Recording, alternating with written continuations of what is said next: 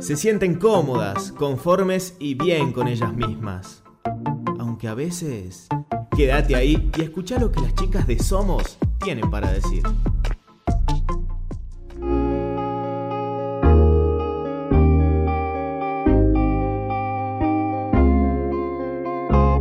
Bienvenidos a Somos, el primer espacio de Educasal donde hablaremos sobre la actualidad y dialogaremos nuestro lugar en el mundo. Mi nombre es Ornela de Luca y junto a Titi Guzmán vamos a acompañarlos en estas reflexiones del día a día. Recordá que somos como vos. Recuerden que pueden contactarnos mediante Instagram y Twitter en arroba somosucasal para que podamos estar un poquito más cerca tuyo. En el programa de hoy vamos a hablar de nuestro cuerpo. Sí, una vez más vamos a hablar de nuestro cuerpo, pero de un poco o de un modo un poco diferente. Y principalmente de la atención que debemos prestarle a este. Por eso el hashtag de hoy es Somos Cuerpo.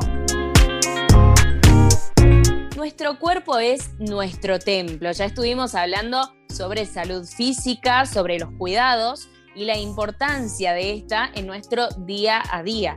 Pero esta no es la única manera de cuidarlo, porque nuestro cuerpo es integral, no solamente incluye la salud física, sino también emocional. Durante la pandemia les habrá pasado quizás como a nosotras que se sintieron más agotados, más frustrados, más cansados por este teletrabajo, por el estudio, por la demanda que conllevan muchos de los ámbitos a los que nos vimos sometidos, con eh, la sumatoria de tener que aprender nuevas formas de aprender, por repetirlo así.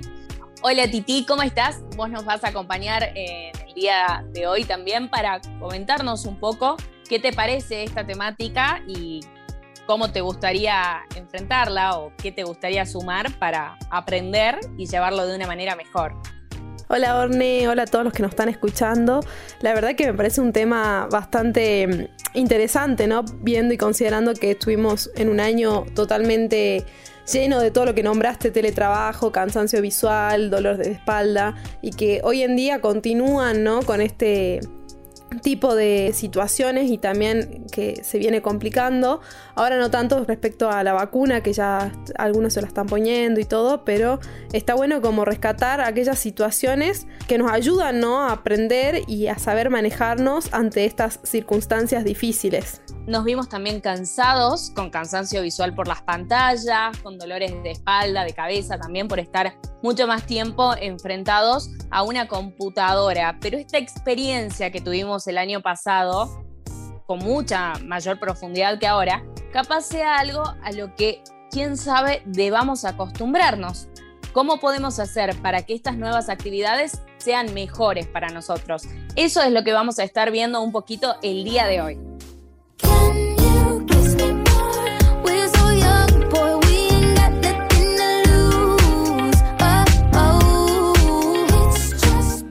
Nos acompaña Maximiliano Alezanco. Él es licenciado en psicología y hace poco salió en el diario El Tribuno una nota de opinión sobre el cuerpo, pandemia y voces del hoy, que nos trajo a invitarlo en este, en este espacio y en este episodio. Hola Maximiliano, ¿cómo estás? Hola, ¿qué tal? ¿Cómo te va, Ornela? Buenas tardes, muy bien. Estamos muy bien, por suerte. Me alegro muchísimo. Vamos a estar hablando un poco de lo que escribiste en el diario. ¿Querés contarnos, para aquellos que no saben, que no pudieron leerlo, cuáles fueron algunas de las consecuencias que trajo esta nueva realidad? Bueno, eh, siempre voy a hablarles desde el punto de vista del psicoanálisis. Yo soy psicoanalista y un poco la, la teoría que, me atraviesa y que también uso para pensar estas cosas. Bueno, en la subjetividad, un poco la, tópica de ese artículo era, era justamente pensar este, las consecuencias y un poco la lógica de lo que planteaba ahí es que lo que vimos es que muchos de los síntomas, digamos, que ya existían antes de la pandemia, los insomnios, eh, con los niños las enuresis, las encopresis, bueno, los berrinches, las dificultades para sostener la atención, etcétera. Vimos en esta pandemia y estamos viendo, porque hay que decir que no hemos salido todavía, este, al contrario, ahora también estamos un poco entrando nuevamente a una segunda ola. Vemos en la clínica que estos síntomas que son, podremos decir, clásicos, que ya se presentaban antes, del lado, desde el punto de vista de los adultos, por ejemplo, los ataques de pánico, la depresión, la angustia, la tristeza, la ansiedad, ¿no? Comer mucho o, o falta total de apetito, bueno, toda una serie de sintomatologías que yo abordo ahí como fenómenos, digamos como síntomas, pero que son síntomas que muestran una cara visible, digamos, y por debajo pasa otra cosa. Bueno, ¿qué es lo propio de la pandemia? Un poco para resumir, según mi punto de vista, lo que yo he visto en mi consultorio es el empeoramiento. No es un nuevo síntoma, sino que los síntomas que ya existían empeoraron, digamos. Algo de eso es un poco la lógica donde arribo en ese, en ese ensayo.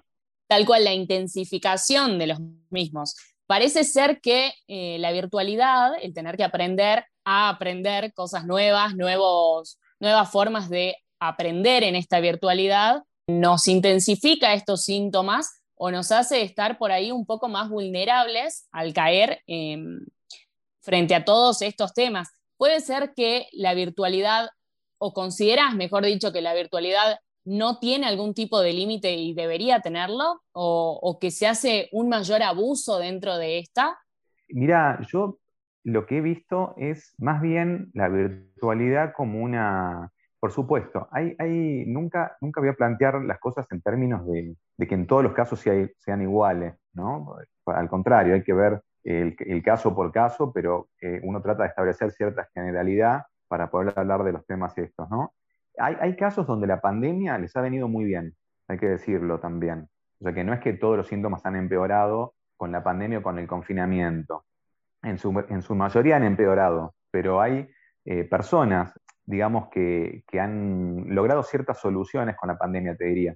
Por ejemplo, algunas personas que tienen cierta cuestión fóbica, por ejemplo, o que el hecho de estar en lo social los, los estresa mucho o los angustia mucho en su vida cotidiana, el confinamiento les vino muy bien. De pronto fue como una gran mejoría de sus cuestiones, porque bueno, obviamente ellos terminaban por estar eh, por fuera de eso, de ese, digamos, factor que les generaba eh, estas, estas angustias, ¿no? Entonces, para no plantear en términos generales, digo. Y con el mismo concepto eh, pienso la cuestión de la virtualidad. También hay que pensar, me parece, qué es qué hubiera sido de esta pandemia o de este confinamiento sin la virtualidad. Eh, pienso que en algunos casos les ha servido como recurso a los sujetos para hacer con este confinamiento y con esta angustia. Es cierto también que había, eh, que se presentó del lado del exceso también, pero bueno, pero el exceso hay que pensar si es del lado de la virtualidad o el exceso de la vida contemporánea que se tramitaba ahora todo a través de la virtualidad. Pongamos el ejemplo de la gente con el trabajo.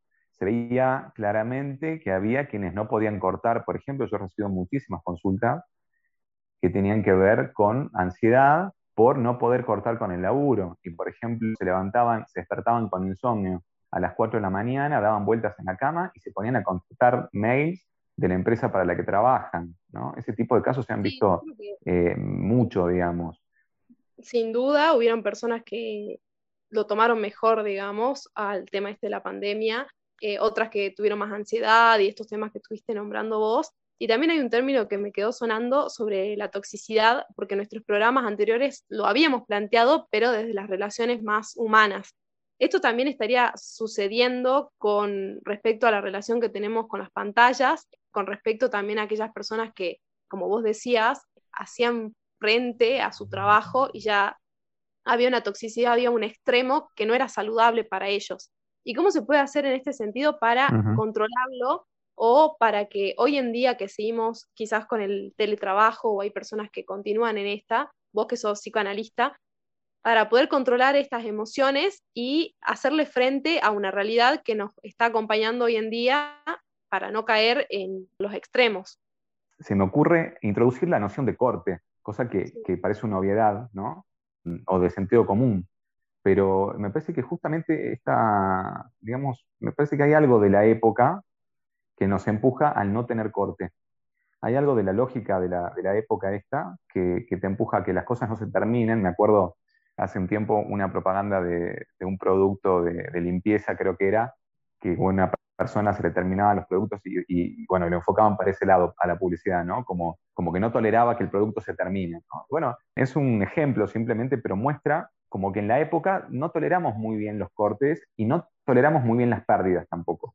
Es una época que eh, estamos acostumbrados de alguna manera que todo el tiempo eh, le pongamos parches a las pérdidas a las cuales nos confrontamos.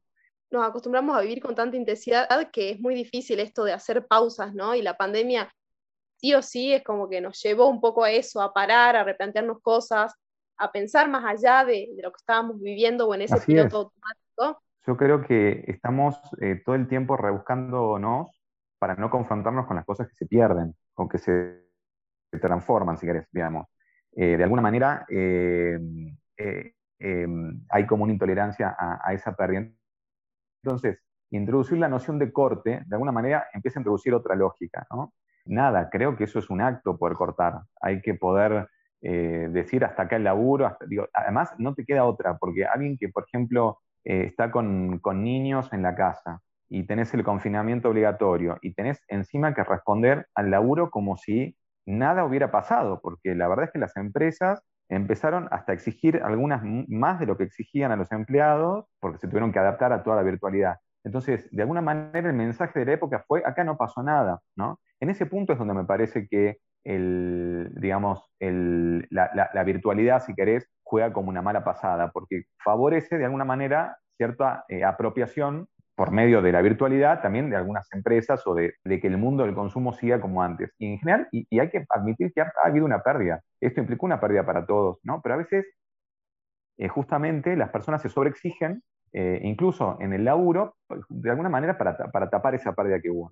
Entonces hay que poder hacerse más amigo del corte y decir, hasta acá tengo que responder a los niños, hasta acá eh, mi hora de gimnasia, etcétera, ¿no? Incluso yo ironizaba un poco con que al principio de la pandemia nos recomendaban tantas cosas para hacer en el día que no te alcanzaban las horas, ¿no? Tenías que hacer gimnasia una hora, tenías que meditar media hora, no sé si recuerdan los primeros tiempos del confinamiento, pero la televisión estaba plagada de, de consejos útiles para hacer con el confinamiento. Y la verdad es que eso se transformaba en un imperativo, en una obligación de hacer, no era algo placentero.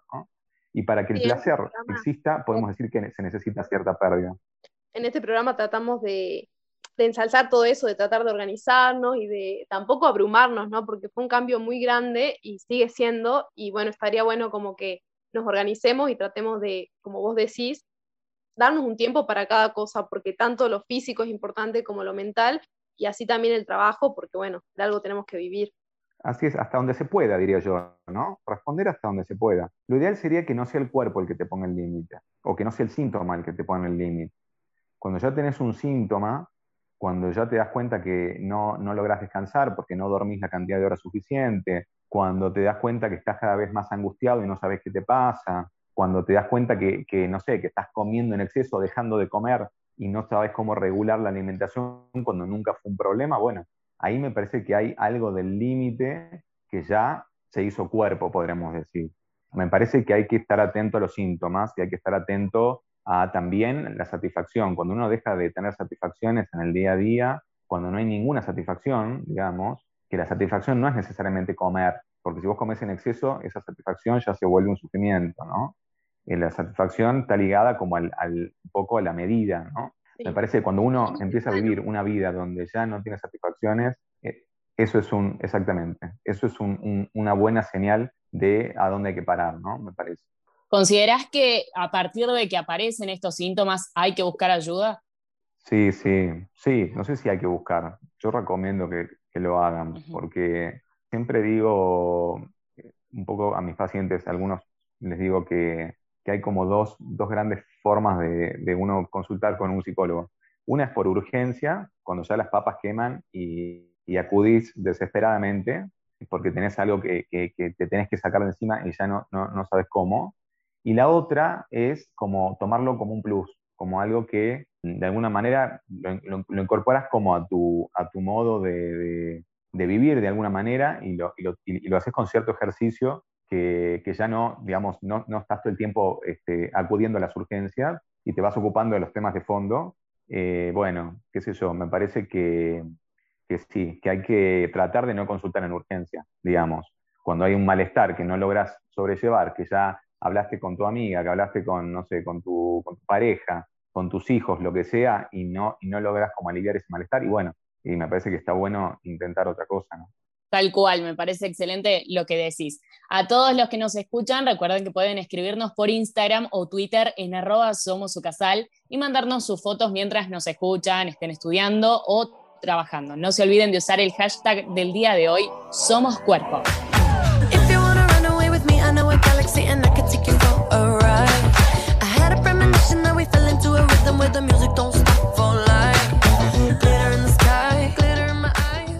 Escuchemos a nuestro cuerpo y especialmente a lo que nos aconsejan los profesionales. Son tiempos que sabemos que eh, son nuevos, aparecen cosas nuevas, aparecen problemas nuevos y todos vamos aprendiendo a medida que avanzamos. Pero siempre tratemos de que sea para mejor o buscar un impacto positivo para nosotros y para el resto. ¿Algo que quieras decir, Maximiliano? No, nada. La verdad que me parece que abordamos los temas centrales eh, agradecerles a ustedes por, haberme invitado y bueno, por más espacios como estos, que me parece que la conversación en estos tiempos eh, es necesaria para ir ubicando algunas cosas. Así que bueno, muchas gracias por el espacio. No, te agradecemos a vos. Eh, que también iluminás de alguna manera a todos los que nos escuchan y nos siguen con tu mensaje y tu profesionalismo. Titi, ¿algo que quieras aportar, algo que te haya quedado, algún mensaje final? Em, sí, a mí me gustaría rescatar, bueno, ya que es un programa para los jóvenes, que muchas veces nos sentimos abrumados o que nos exigen mucho, estaría bueno que tomemos en cuenta todo lo que dijo Maximiliano para eh, incorporarlo en nuestra vida y tratar de decir, bueno, hasta acá puedo, hasta acá no puedo, y organizarnos, organizar nuestro tiempo, darnos un momento para cada cosa y para las cosas importantes, que sobre todo esto de buscar la satisfacción, buscar también el bienestar y donde no lo haya, eh, tratar de pedir ayuda, ya sea con un profesional o con las personas que estén cerca tuyo, que seguro que te quieren y te van a dar el mejor consejo posible. Así que gracias. Tal cual, no podemos con todo, no tenemos por qué poder con todo y tenemos que tratar de, de hacer este cierre o poner este corte que nos invitaba a hacer Maximiliano. Nos despedimos por hoy, pero queremos seguir reflexionando con vos y compartir las cosas lindas que nos brinda el mundo. No te olvides que también podés escucharnos por la plataforma de Ucasal y también en Spotify. Nos escuchamos en el próximo Somos.